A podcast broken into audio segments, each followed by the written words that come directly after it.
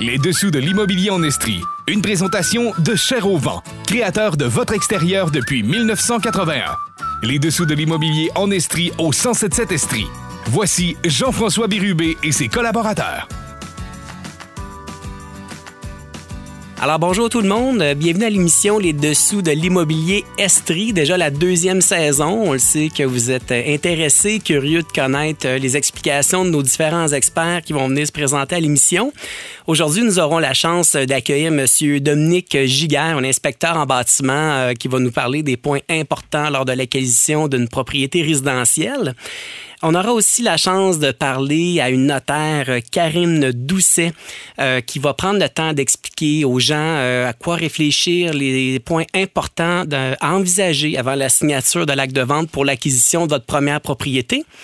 Et dernière invité, on aura M. Yannick Crac, avocat, qui prendra le temps de nous expliquer l'importance d'un achat d'une propriété avec ou sans garantie légale, l'implication, les risques d'un problème de vice caché. Alors, ce sera très intéressant de pouvoir les accueillir aujourd'hui.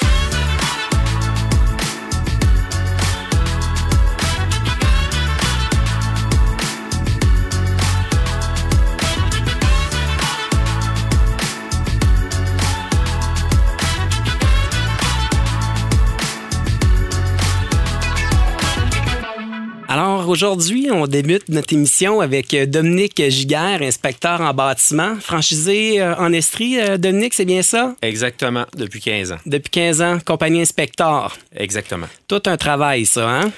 Assez, oui.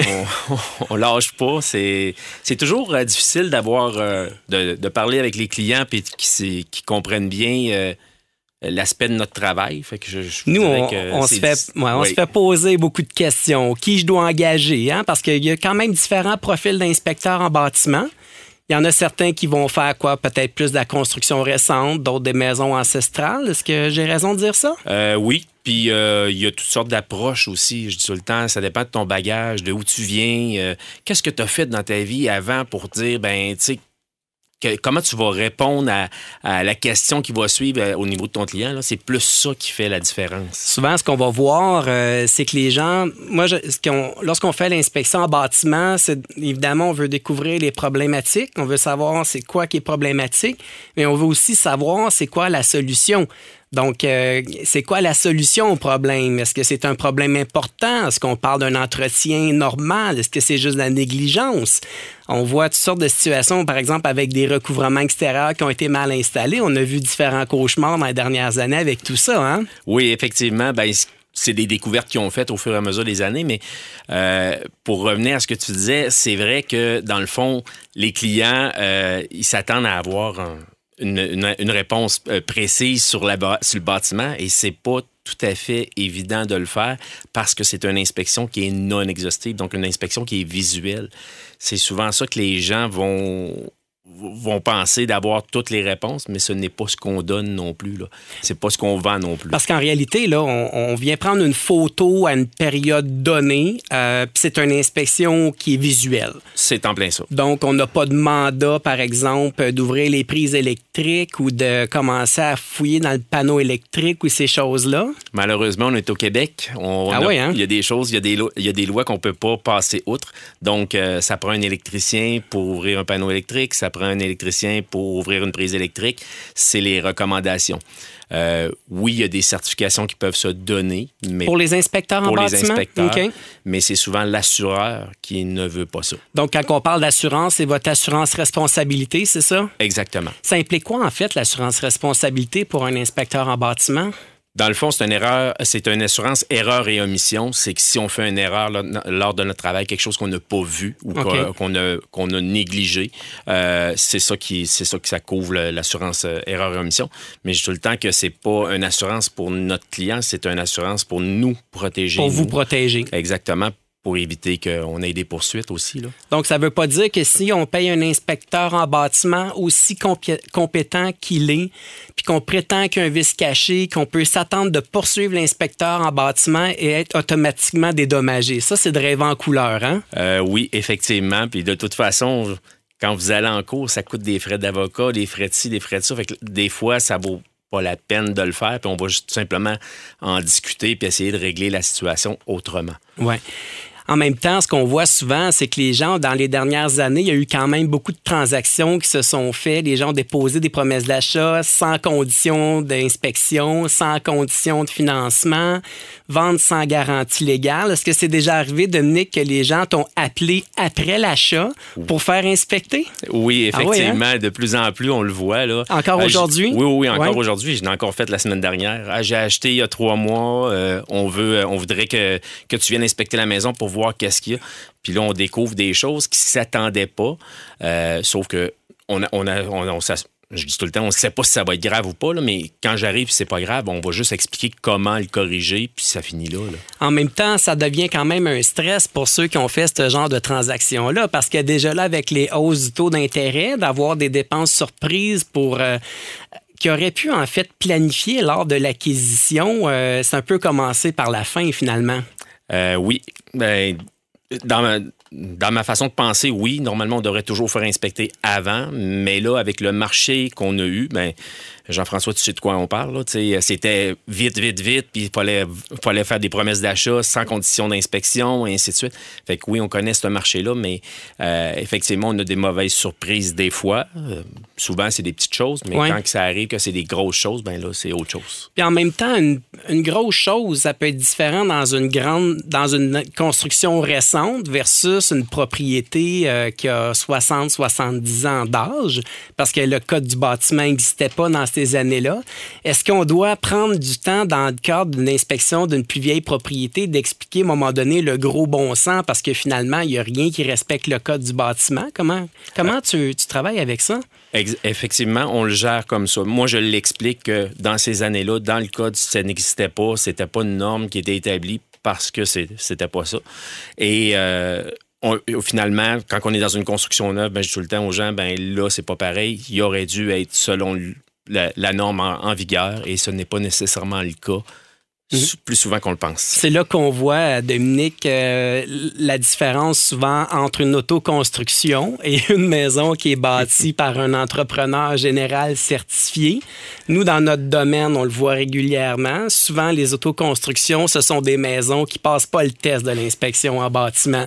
Tu as dû voir toutes sortes de situations. Oui, on dira pas tous les maisons, mais effectivement, oui, c'est des choses qu'on voit souvent, qu'on arrive dans l'autoconstruction, que les normes n'ont pas été appliquées, n'ont pas suivi les normes du manufacturier et du code. Fait que je dis tout le temps aux gens, ben, euh, c'est une autoconstruction, il n'y avait pas les connaissances nécessaires et c'est fait comme ça. Là, à partir de là, c'est le client qui va prendre la décision. Tu sais, je peux pas leur dire, ben, achetez pas ça à cause de ça. Souvent, c'est un problème qui est négligeable, sauf qu'à la revente, ben, ils vont avoir le même diagnostic et là, ça ne veut pas dire que le client va vouloir acheter. Par expérience, on voit parfois dans les constructions plus récentes, je parle des recouvrements, etc., mais ça, on a beaucoup de par vapeur. C'est plus propice à la production de moisissures, de maisons qui est mal, euh, qui est pas assez étanche, mal ventilée? On dirait que c'est devenu tellement technique que de faire ça un peu sous la formule d'autoconstruction, ça prend vraiment des compétences puis un intérêt. Là, euh, euh, faut que la personne soit consciencieuse de ce qu'elle fait ça elle-même. Euh, oui, il faut que la personne soit consciencieuse. Puis ça prend quelqu'un qui va, qui va fouiller un peu, puis tu sais, qui va aller voir. Parce que toutes les, les fiches techniques là, pour les, les installations de revêtement, de, de peu importe les pare vapeurs, c'est tout disponible. là. Fait que c'est pas dur d'aller les chercher, mais les gens, souvent, ils vont dire Ah, c'est comme ça que ça se faisait, mais il y a 10 ans, il y a Mon 15 père, ans, il y a mon 20 père ans. m'a dit que c'était comme ça. Oui. Dominique Giguère, on va prendre une petite pause, euh, le temps euh, d'une petite publicité, et puis on va, prendre, reprendre la discussion euh, bien intéressante dans quelques minutes. Merci. Merci. Les dessous de l'immobilier en Estrie au 1077 Estrie. Voici Jean-François Bérubé et ses collaborateurs. Alors, nous sommes de retour avec euh, Dominique Giguère, inspecteur en bâtiment euh, depuis déjà 15 ans, comme on le disait un, peu plus tôt, avec euh, toutes sortes d'expériences euh, dans le domaine. Euh, Dominique, une petite question que j'ai pour toi. Est-ce que c'est déjà arrivé? Est-ce que ça arrive que tu as à témoigner dans des occasions où, où les gens ont, prétendent qu'un vice caché mandate un expert puis ont besoin d'avoir ton opinion? Est-ce que c'est des choses que, que vous êtes appelé à faire dans le cadre de votre travail? Oui, euh, moi, je- dans le fond, je fais de l'expertise pour le- l'expertise légale qu'on appelle pour aller en cours. là. Fait que oui, ça arrive que c'est rare parce que souvent ça se règle hors cours, mais souvent je vais me préparer à ça. Donc le dossier, on va monter le dossier au complet et ensuite de ça, on va aller à la cour si on a besoin. Euh, je vous dirais que aller à la cour, j'y ai été trois fois dans ma vie. Euh, sinon, euh, ça s'est tout réglé hors cours. C'est quand même important et fascinant de voir à quel point on a. euh, les gens pré- prétendent qu'il y a beaucoup de recours ou de maisons problématiques, mais au final, quand on regarde sur la quantité de transactions, il y a la très forte majorité, ce sont des belles histoires. Évidemment, euh, quand on a à se remémorer certaines situations, on dirait que les mauvaises histoires nous reviennent en tête plus facilement que les, que les bons coups. Mais au final, euh, il arrive, ça arrive hein, qu'on découvre des choses, des grandes surprises après l'acquisition, puis ça peut vraiment être dommageable, soit pour la vie familiale, soit au niveau financier, parce que c'est un stress important euh, pour les jeunes couples. C'est quoi les questions les plus fréquentes que les couples euh, te posent comme question avant de t'engager?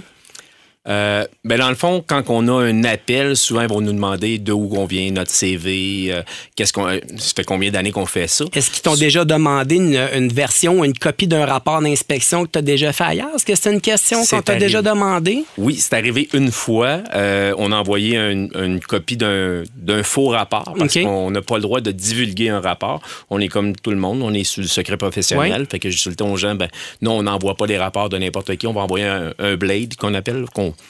qu'on a fait puis qu'on a construit pour envoyer au client. Mais c'est arrivé une fois en OK. 15 ans. Ça, ça veut dire que euh, l'acheteur t'engage pour faire inspecter la maison. Le vendeur est sur place. Il veut avoir copie du rapport d'inspection. Légalement, tu pas tenu de le faire. Légalement, non. Le seul, la seule fois où ce que j'ai, je dois remettre le rapport, c'est quand la cour me le demande. Là, je, je dois déposer le rapport. Ou une autorisation écrite de l'acheteur. Exactement. Par contre, il faut comprendre que dans le cadre d'une négociation, euh, puis que des courtiers interpellés, la remise du rapport d'inspection euh, au vendeur qui par l'acheteur peut avoir un impact. Donc, d'où l'importance de suivre le cycle de négociation puis de s'entourer de professionnels. Exactement. Puis d'ailleurs, parlons-en, la relation des inspecteurs avec les courtiers immobiliers, c'est pas toujours facile non plus. Non, c'est pas toujours facile. Euh, juste tout le temps, ça dépend aussi. euh, Il y en a qui m'aiment, il y en a qui m'aiment pas. Puis juste tout le temps, euh, c'est, ça fait partie de la vie. C'est comme, j'imagine que tous les courtiers aussi, c'est la même chose. Euh, et ben, moi, je travaille de la façon. J'ai toujours travaillé de la même façon. Je suis franc, je suis honnête. Puis je ne vais pas parler dans le dos. Je vais plutôt le dire au client en pleine face. Et j'espère que, que le courtier va être là toujours pour entendre ce que j'ai à dire. Parce que c'est important. C'est le courtier qui va finaliser la Et, transaction. et de toute façon, euh, ton client, toi, de Nick, c'est l'acheteur, c'est Oui. pas le courtier. Mm. Maintenant, on peut avoir un débat d'idées, de dire, ben écoute, moi, Dominique, je pensais qu'il y avait telle, telle, telle option, mais au final, c'est toujours l'inspecteur en bâtiment qui va avoir le point final sur la position, sur la photo euh, de la propriété. Euh, la photo, oui, mais pas la pas le point final sur l'achat. Parce que je dis tout le temps aux gens, Non. souvent, le courtier est capable d'expliquer. euh, des fois, les gens ont peur de ce qu'on va, euh, va attribuer dans nos, men- nos mentions, dans le, soit en parlant, soit dans le rapport. Puis le courtier va faire la job qu'il a à faire de- d'expliquer comme il faut clairement. L'exemple que je peux donner le plus fréquent, vous voyez expertise dans un rapport ou investigation plus approfondie, ça ne veut pas dire que la maison a un problème majeur. Ça veut dire qu'on a vu quelque chose qui, qui doit être investigué un petit peu plus, sans plus. Mm. On, part de là. Je suis pas le professionnel. Ouais. Tu vas voir un médecin, c'est un généraliste, tu vas voir, il va t'envoyer voir un cardiologue. Ben, c'est le cardiologue qui va t'expliquer Ouais, le exact. diagnostic. Même chose. Mais les gens oublient à quel point l'inspection en bâtiment lors d'une transaction, c'est une période euh, excessivement importante et extrêmement stressante pour les parties. Souvent, nous, en tant qu'intervenants sur le terrain, on en voit souvent, mais on réalise rapidement souvent l'anxiété du vendeur. Que là, il se dit, ouais, mais là, s'il il découvre quelque chose, je vais passer pour un menteur. Moi, je ne sais pas, là, mais non, attends une minute. là. on prend une photo de la maison. Puis souvent, je le dis, hein, ça va servir autant à l'acheteur qu'au vendeur. Puis ce qu'on aime d'avoir un bon rapport, c'est d'avoir une photo précise, en fait, de la propriété, en espérant que les gens sachent exactement ce qu'ils achètent. Puis en même temps, le vendeur, finalement, c'est ce qu'il vend. Donc, le, but ultime, c'est de faire une transaction plaisante. Parce que l'achat d'une maison, là, j'ai toujours dit, ça peut En fait, ça doit être le fun parce qu'au final, c'est souvent le rêve d'une vie. Hein? Exactement. Puis tout le temps, c'est notre plus gros investissement dans notre vie, normalement. Là. Euh, mais c'est ça. Fait que c'est pour, c'est pour ça que je dis tout le temps aux gens, c'est important que vous compreniez bien ce que je vous dis. Et si vous ne le comprenez pas lors de l'inspection parce que vous êtes stressé, appelez-moi. Je vais vous l'expliquer. Ouais. Dominique Giguère, inspecteur en bâtiment de la compagnie Inspector. Dominique, comment on fait pour te rejoindre si on veut des questions ou on veut t'engager? Euh, j'ai une secrétaire qui répond pour moi 7 jours sur 7 euh, au 1-866-617-8467 ou par réservation directement en ligne. À cette heure, on a ce service-là. Fait que euh, les secrétaires sont là de 8 à 5 la fin de semaine et de 8 à, à 20 heures le soir à tous les, tous les jours de la semaine. Excellent. Merci Merci beaucoup, Dominique. Bonne journée. Les dessous de l'immobilier en Estrie au 1077 Estrie. Voici Jean-François Bérubé et ses collaborateurs. Alors bonjour pour notre euh, deuxième segment en fait de l'émission. Euh, j'ai comme invité euh, notaire Karine Doucet et Doucette pour ceux du lac Saint-Jean. Notaire chez Terrien Couture Jolicoeur. Karine, bienvenue à l'émission. Merci beaucoup. Bon, pas trop énervé d'être avec nous aujourd'hui? Ça va, ça me sort de mon congé maternité, ça va bien. Et voilà. Karine, aujourd'hui, c'est important pour moi euh, de t'inviter pour qu'on puisse parler euh, de nos jeunes couples, les gens qui viennent de déposer une promesse d'achat sur une propriété, qui ont réalisé euh, les conditions de financement, d'inspection par un expert en bâtiment là, ils nous disent, bon, ben là, ça va me prendre un notaire. Donc là, on va suggérer quelques notaires. Et là, évidemment, les gens vont magasiner en fonction de mhm. l'affinité qu'ils peuvent avoir avec le notaire. Effectivement, oui. Quelles sont les questions qui sont le plus souvent posées euh, par ces, ces jeunes acheteurs-là? Euh, ben, la première vraiment question qu'ils posent, mais on n'embarquera pas dans le sujet, c'est combien que ça coûte.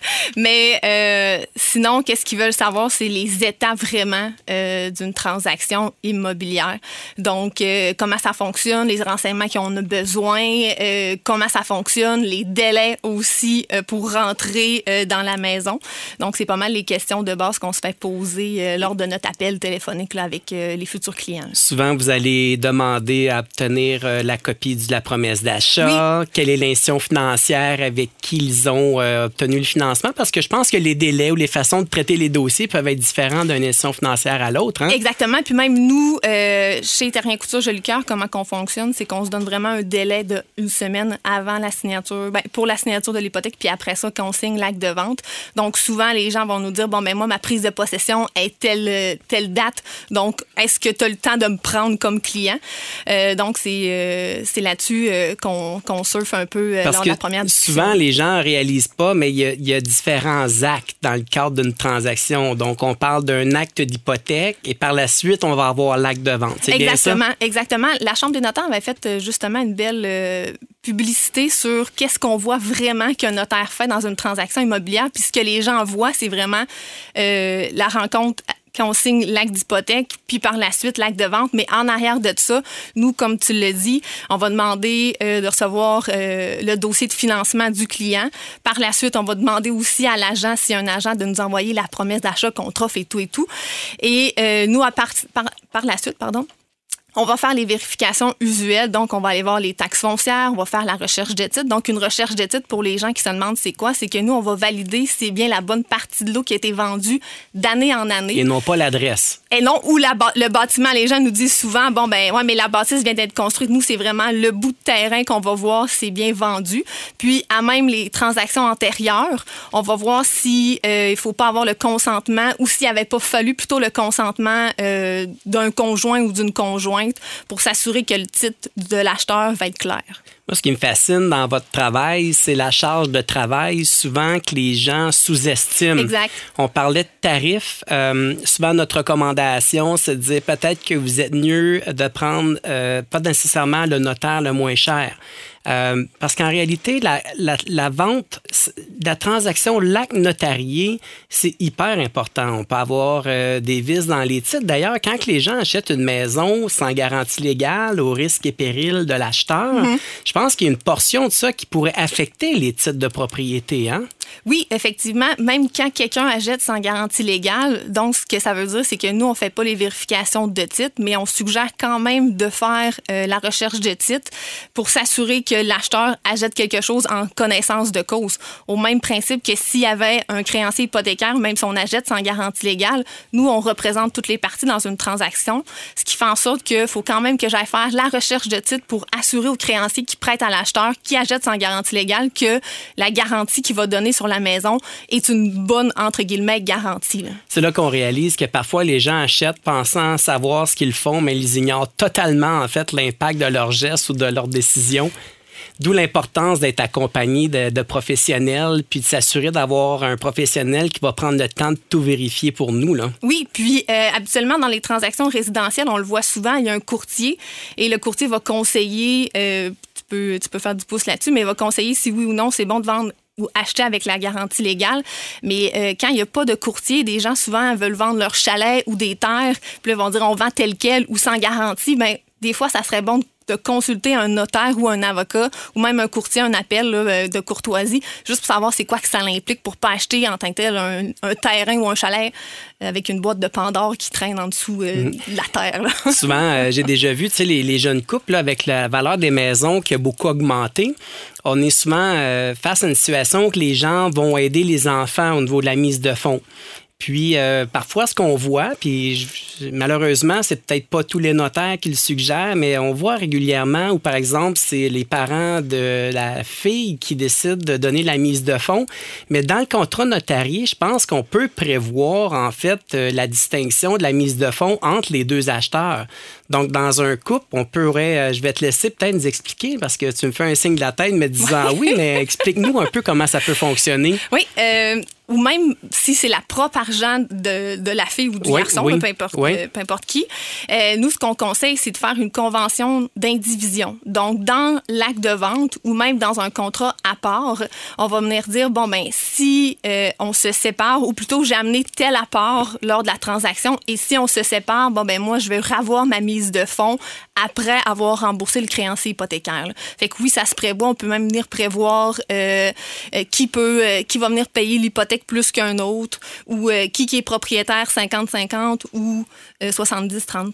Donc, l'avantage, c'est que si malheureusement la vente de la propriété se fait un peu en catastrophe, les règles du jeu sont déjà claires dans l'acte notarié, à savoir mhm. les déboursés hypothécaires, les, le, produit de la vente à ce moment-là pourrait être remboursé en fonction des modalités qui ont été privées à l'acte de vente initialement, c'est ça? Exactement, mais on peut quand même le faire à part. Moi, des fois, je viens faire une mention dans l'acte de vente que les parties ont signé une convention d'indivision, mais je fais la convention d'indivision à part parce qu'il y a des fois, il y a des informations qu'on veut pas nécessairement qui se retrouvent au registre foncier.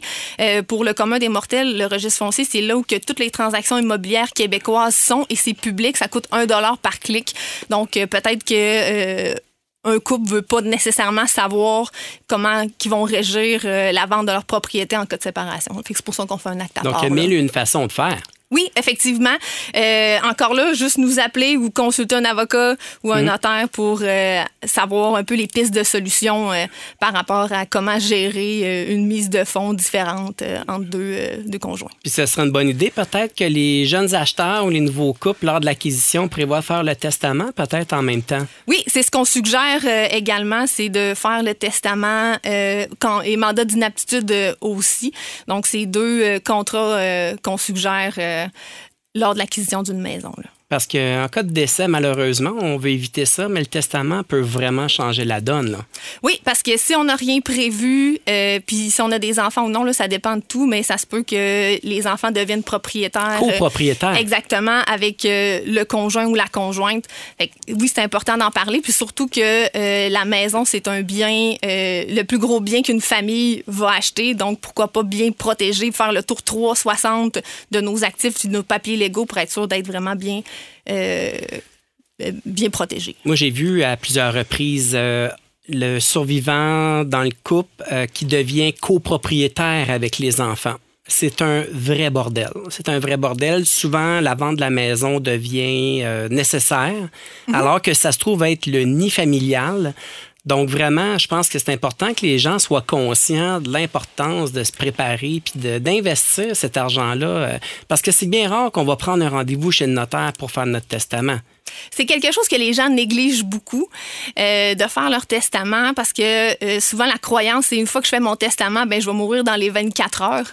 Euh, donc, n'ayez pas peur, j'ai une bonne moyenne. Là. Personne n'est mort après qu'ils aient fait leur testament avec moi, mais sans faire de blague, effectivement, les gens négligent, mais c'est un aspect qui est vraiment important de faire. Puis euh, pour faire du pouce aussi sur les documents euh, que des jeunes, un jeune couple peut faire, c'est que oui, il y a les testaments, mais s'ils ne sont pas mariés, on peut faire aussi des conventions entre conjoints euh, de fait.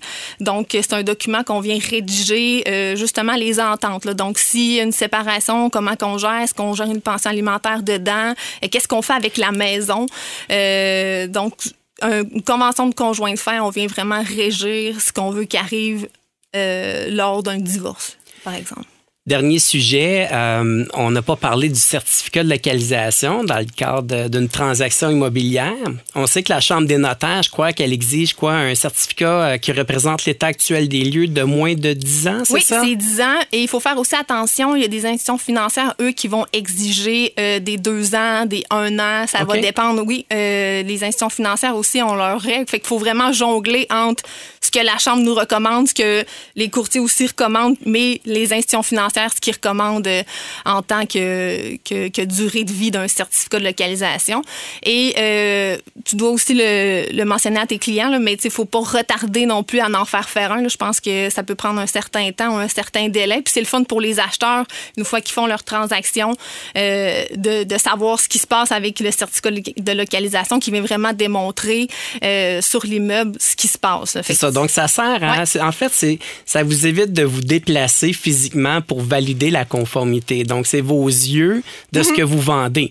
C'est ce qui vous confirme que pas, que, qu'on est conforme, qu'il n'y a pas de vue illégale ou des, des servitudes de passage. Par exemple, les bords de l'eau, on sait qu'avec les différentes servitudes de droit d'accès, des choses comme ça, ça peut être très complexe, des bandes de protection riveraines. Exactement. Puis, euh, nous, ce qu'on aime faire, c'est le regarder lors de la rencontre, la signature de l'hypothèque. Donc, moi, je prends le temps avec le client, on regarde, puis c'est niaiseux, mais juste voir la délimitation des haies.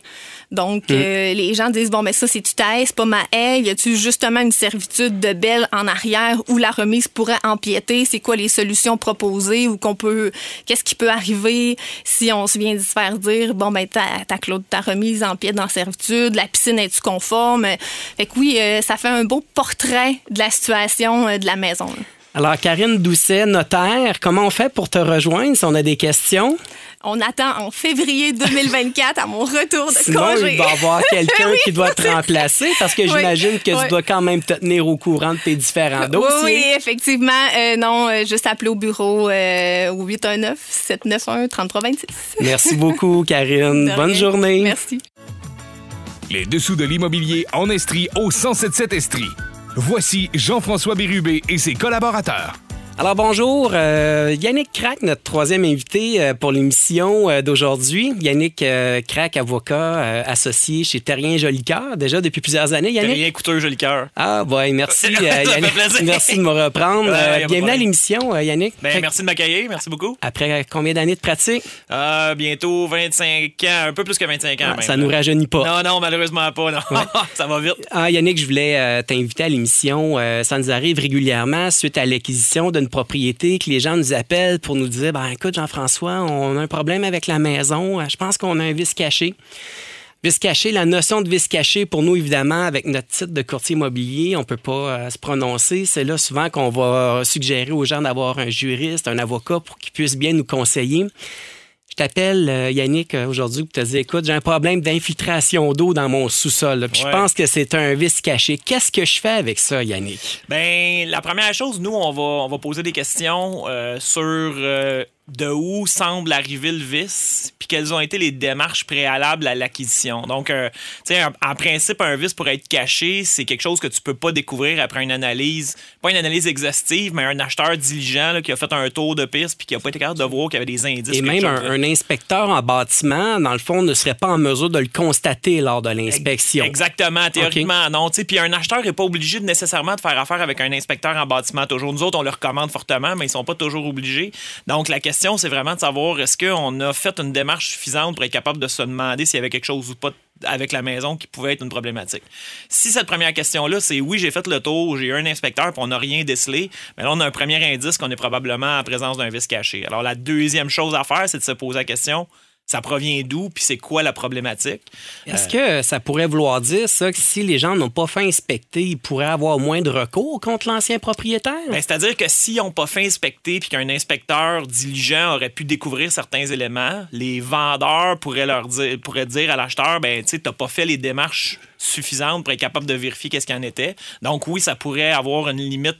Ça limite pas les recours, mais ça vient avoir un impact sur la preuve que tu vas avoir à faire sur le fait que tu as été diligent puis tu as été prudent. Donc autrement dit, tu peux pas décider d'acheter une maison les deux yeux fermés en disant c'est pas grave, j'ai la garantie de qualité, c'est pas comme ça que ça fonctionne. Oh, puis en même temps, souvent les gens vont acheter une voiture usagée, payer 500 dollars pour faire inspecter la voiture, alors qu'ils achètent une maison de 4, 5, 600 000 dollars, puis ils sont même pas prêts à, ben, payer un inspecteur pour un montant inférieur à 1000 dollars. Exactement. Puis tu sais, il y a beaucoup de monde qui se disent, puis tu sais, il y a aussi des inspecteurs qui sont plus diligents que d'autres, donc il faut que tu fasses le bon choix d'inspecteur, mais c'est la base, je crois, quand tu fais une acquisition de ce type-là, d'aller chercher un peu l'évaluation d'un expert qui va te dire ben ça c'est bien, ça c'est moins bien. Je pense que ça fait partie de ça, mais tu connais mieux le marché que moi, puis je sais que dans les dernières années, il y a tellement eu de ventes puis beaucoup de surenchères que des fois, je pense qu'il y a des gens qui ont fait des transactions rapides puis qui voulaient euh, éviter, euh, éviter des délais. On en a eu beaucoup, puis en même temps, euh, je réalise avec l'expérience que des gens qui ont eu gain de cause, un acheteur qui a eu gain de cause en vice caché, c'est très peu fréquent au final. Parce que vous, en tant qu'avocat, évidemment, voyez les pires situations. Nous, on regarde le volume de transactions qui se fait, qui se termine de façon cauchemardesque, c'est quand même assez rare. Euh, puis il y a toujours la notion, au moment donné aussi, de savoir ben, si effectivement l'acheteur ou le propriétaire prétend qu'il y, a un vice caché ou prétend qu'il y a un recours, puis qu'il décide d'aller plus loin, là, sous formule de mise en demeure, je pense que c'est important que les gens sachent qu'il y a toujours les petites créances et la Cour du Québec. Il y a quand même une grande distinction là-dedans. Tu peux nous en parler un peu? Oui, absolument. Mais c'est parce qu'il y a la, la, question de la juridiction. Donc, les petites créances ont une juridiction pour toute réclamation d'en bas de 15 000 actuellement. Ça a augmenté, ça. Hein? C'est ça. Avant ça, ça a déjà été à 7 000. Euh, au début de ma pratique, là, ça remonte à plus loin, c'était 3 000. Et c'est rendu 15 000 Puis, autrement dit, tout ce que tu veux réclamer en bas de 15 000 tu dois te présenter aux petites créances. Et là, tu peux pas être accompagné d'un avocat. Il y a un juge de la Cour du Québec qui va entendre ton dossier puis qui va décider avec les mêmes règles de droit. Donc, ça ça n'enlève pas les obligations que tu as. Il faut que tu dénonces le vice caché. Il faut que tu donnes la possibilité au vendeur de venir constater sur les lieux de situation, peut-être de corriger lui-même si c'est des choses qui se corrigent. Puis si tu as respecté ces conditions-là, à ce moment-là, tu peux te rendre aux petites créances pour obtenir un jugement. Euh, puis là, ben, ça peut être contesté, en effet. Et si c'est au-dessus de 15 000 ben là, à ce moment-là, euh, tu dois aller à la Cour du Québec. Puis là, tu peux avoir un avocat et tout ça. Euh, puis si c'est au-dessus d'un certain, certain niveau, c'est la Cour supérieure qui va avoir une juridiction. il y a vraiment une question de juridiction. C'est rare qu'on se rende dans ces niveaux-là avec des vices cachés. Mais moi, là, mettons, là, j'ai un vice caché. Là, où je prétends que j'ai un vice caché, puis j'ai une facture de 30 000 est-ce que je pourrais réclamer uniquement 15 000 pour éviter la Cour du Québec puis me passer directement aux petites créances? Absolument. faire ça, Absolument. Tu peux faire le choix de diminuer ta créance pour réclamer seulement qu'un montant euh, qui, va, qui va donner juridiction aux petites créances. Parce qu'à un moment donné, Cour du Québec, euh, ah tu payes un avocat. Il faut que les montants, j'imagine, soient quand même importants pour être capable de justifier ça. Puis je pense que les délais de traitement sont pas les mêmes non ça. plus. À la Cour des petites créances, c'est souvent beaucoup plus rapide. Euh, puis c'est plus, c'est moins onéreux, bien entendu. Tu payes un frais à la Cour, mais tu n'as pas besoin de payer tes honoraires d'avocat et tout ça. Je parlerai pas pour ma paroisse, mais nous, tu sais, au cabinet chez nous, quand des gens arrivent avec des montants de ce type-là, souvent on va leur dire, en, bon conseiller, tu sais, à réfléchir à l'eau petite créance ou réfléchir à trouver un terrain d'entente plutôt que d'aller à la Cour parce que c'est des dossiers qui mignotent rapidement au niveau des honoraires d'avocat, mais aussi des honoraires d'expert parce qu'il va falloir que tu l'amènes ton inspecteur puis il va te charger pour venir expliquer au tribunal qu'est-ce qui est arrivé, tout ça. Donc, on essaye de limiter ça le plus possible. Oui, parce qu'une fois à la cour, on doit nécessairement avoir notre expert qui vient verbaliser. Je pense pas qu'on puisse le faire pour l'expert. Malheureusement pas. Un, témoin à la cour, le principe, c'est que tu peux témoigner sur des faits que tu connais, donc de dire, ben ça coule. Mais quand tu viens donner ton opinion, ça coule parce que euh, le toit est percé ou parce qu'il y a une fissure dans le sous-sol, ben tu peux pas donner cette opinion-là si tu n'es pas un expert reconnu par le tribunal. Donc, ça prend un expert qui va venir le faire. Puis souvent, ces gens-là, ben, tout le temps, ces gens-là vont charger un frais puis vont venir se faire déclarer expert devant le tribunal. Donc, ça amène des coûts relatifs à ça. J'ai déjà une situation où euh, j'ai vu un client qui a poursuivi le propriétaire. Il avait acheté une propriété, puis finalement, il a poursuivi le vendeur pour vice caché. Question de drainage autour de la maison. Et là, finalement, après plusieurs années de poursuites, parce qu'ils se sont rendus à la Cour du Québec, je pense qu'il y a eu un délai pas loin de trois ou quatre ans là, Ah ouais. qui s'est écoulé avec des frais importants.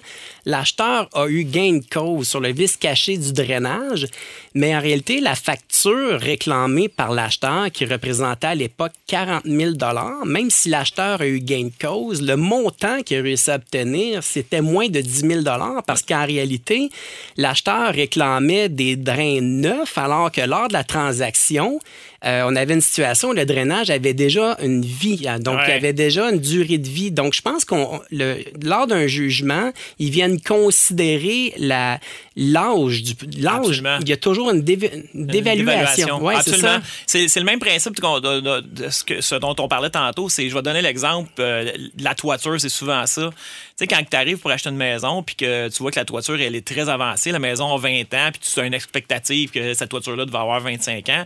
Si la toiture coule après deux mois, euh, un des éléments qu'on va poser comme question, c'est Ouais, mais t'avais-tu fait évaluer combien de temps il te restait utile? Puis attends-toi pas à ce que le tribunal te dise ben on va te faire mettre une toiture flambant neuve aux frais du vendeur parce que dans les faits, ce qui t'a livré à la vente, c'est une toiture qui avait 20 ans, donc il va te donner l'équivalent de, si jamais il y a un vice caché, il va donner l'équivalent de la valeur de la toiture à ce moment-là. Puis les derniers 5 ans de la toiture, c'est pas mal, la, la- la vie utile est pas mal finie. là. donc c'est important de considérer tous ces éléments-là avant de décider d'entreprendre un recours ou de faire quoi que ce soit dans ce cadre-là. là. Je pense que c'est important aussi pour le vendeur de comprendre euh, l'impact que ça peut avoir. Quand tu décides de mettre ta propriété sur le marché, la plupart des gens nous disent je voudrais vendre sans garantie légale. Puis là, nous, on pose la question pourquoi? Nous, on n'est pas à leur dire vous devez le faire ou ne pas le faire. Ouais. Mais souvent, l'appréhension du vendeur, c'est basé sur des fausses craintes. Ouais. Euh, Avez-vous des problèmes avec la propriété? Non, j'en ai jamais eu, mais je veux dormir tranquille. Là, dans les dernières années, avec la demande grandissante qu'on a eue au niveau du marché, une grande majorité des maisons se vendaient trop facilement. La vente sa garantie légale n'impactait pas la valeur. Ouais. Mais moi aussi, ça fait quand même déjà 25 ans que je suis dans le domaine. Puis avant, où le marché où c'était plus difficile, ça avait vraiment un impact sur euh, la valeur marchande lors de la vente. Donc, l'acheteur nous disait pourquoi, euh, Jean-François, la propriété, elle est en vente sans garantie légale? À moins que ce soit une succession, une reprise de finances, une compagnie, comme on le voyait dans le temps, qui reprenait la maison Ouais. de l'employé pour le transférer. On avait des raisons justifiables. Mais sans raison justifiable, c'est quand même important que le consommateur comprenne que c'est peut-être pas la meilleure idée d'enlever la garantie légale d'emblée. Puis je t'écoute parler, puis en réalité, je réalise que les gens euh, parfois vont venir surévaluer, en fait, euh, comment je pourrais dire, L'impact de la garantie qu'il pourrait avoir. oui, exactement. Donc, c'est pas un chèque en blanc, en fait, Non, que non. les acheteurs ont. C'est très, très encadré. Le Code civil a- prévoit des dispositions, puis il y a énormément de jurisprudence. La jurisprudence, c'est les jugements des tribunaux qui, qui sont venus interpréter les dispositions du Code civil, puis dans quel cas c'est un vice caché, dans quel cas ça n'est pas un, c'est quoi les conditions, etc., etc. Donc, c'est pas une... euh, C'est pas, c'est pas un, piège, la garantie légale, ni pour le vendeur, ni pour l'acheteur. C'est une forme de protection minimale qu'on veut offrir dans le cadre de ces transactions-là. Mais un vendeur qui ne veut juste, qui connaît bien sa maison, qui va faire la déclaration du vendeur adéquatement, là, qui va prendre le temps de vérifier tous les éléments, euh, puis qui va vendre la maison, devrait pas être trop craintif de dire je vais me retrouver avec une situation où je vais me faire poursuivre pour une garantie légale. Puis un acheteur qui achète une maison, comme je l'ai dit tantôt, peut pas s'en aller là les deux yeux fermés en disant j'ai la garantie légale, donc tant pis, moi je, je n'importe quoi, n'importe comment sans me préoccuper. Donc c'est pas, euh, tu sais, il faut que toutes les parties soient diligentes là-dedans. Puis si c'est bien fait, il n'y a pas de problématique. Et même s'il y en a une problématique, parce que ça arrive, c'est pour ça que c'est là, ben, quand tu as deux personnes de bonne foi qui sont bien conseillées, 85 des dossiers, là, ça- 85 c'est pas scientifique, je te dis ça comme ça, mais moi, je pense que 85 des dossiers se règlent très, très rapidement en disant écoute, on a eu cette problématique-là où je l'avais jamais eu, moi, comme vendeur, mais je comprends ce qui est arrivé, tout ça, on trouve ça un terrain d'entente. La majorité des dossiers se le- règlent là, puis euh, comme professionnel, notre objectif à nous, de façon générale, c'est de trouver le meilleur terrain d'entente. C'est pas de créer un litige pour créer un litige. Les tribunaux sont. Il y a beaucoup de dossiers, il y a beaucoup de délais, il y a beaucoup de frais. On veut aller là le moins possible. Donc, tu sais, il y a souvent là, le pays des règlements vaut le meilleur des procès. Ça s'applique tout particulièrement en matière de vice caché. là. C'est drôle parce que sur un ton plus léger, souvent les gens me disent je veux vendre sans garantie légale et là j'ai rien à cacher, j'ai rien caché. Non, Mais c'est pas que vous voulez cacher de quoi, c'est que c'est un, élément en fait qui est juste pas visible à l'œil. Exactement. Donc c'est pas une question de bonne ou de mauvaise foi, mais Non, pour non. terminer, euh, Yannick, quelqu'un qui vend sans garantie légale, mais volontairement cache quelque chose, Ouais. à ce moment-là, je pense qu'il pourrait avoir des dispositions Absolument. légales. hein, tout Absolument, à fait. parce que la garantie légale, comme je te dis, c'est un élément parmi d'autres, mais tu sais, la bonne foi doit gouverner les parties. Le Code civil est clair à cet effet-là. Si on se rend compte qu'on a berné l'autre partie, euh, il pourrait y avoir du dol. Il y a différentes façons de dire on va contester cette situation-là, même si j'ai pas donné de garantie légale. On je te dirais qu'on c'est comme il y a une étape de plus quand la garantie légale est exclue du contrat, mais c'est pas en soi euh, suffisant pour dire tu n'as plus aucun recours pour jamais pour rien. Euh, Il y a quand même des éléments qu'il faut qu'on considère là-dedans. là. Alors, Yannick Crac, avocat, si on veut te rejoindre pour des conseils, courriel, comment on fait pour te rejoindre? Ah, ben, vous pouvez toujours communiquer au bureau chez Terrien Couture J'ai le cœur, 819-791-3326. Ça va nous faire plaisir de vous aider. Merci beaucoup, Yannick. Merci Bonne journée. Jean-François. Merci, à bientôt.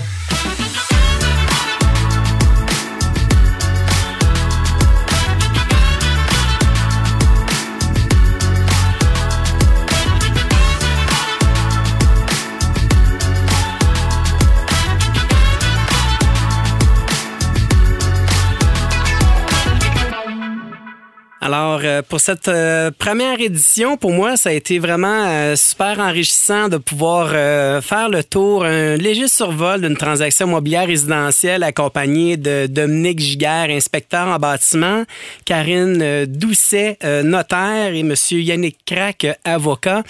Euh, je pense que ce qui est important de comprendre, c'est euh, l'importance que les gens doivent saisir qu'à chaque transaction, chaque transaction est unique. L'importance d'être bien accompagné, que ce soit par un courtier ou sans courtier, il y a toujours des professionnels qui seront en mesure de bien vous guider. Euh, on parlait de toutes les nuances par rapport aux ventes sans garantie légale, l'impact que ça peut avoir sur le budget des jeunes familles d'acheter une maison sans garantie légale. Sans négliger le fait avec les hausses on le sait qu'il y a beaucoup de jeunes familles qui vont vivre un peu de stress dans les prochains mois avec les renouvellements d'hypothèques euh, qui s'en viennent à grands pas.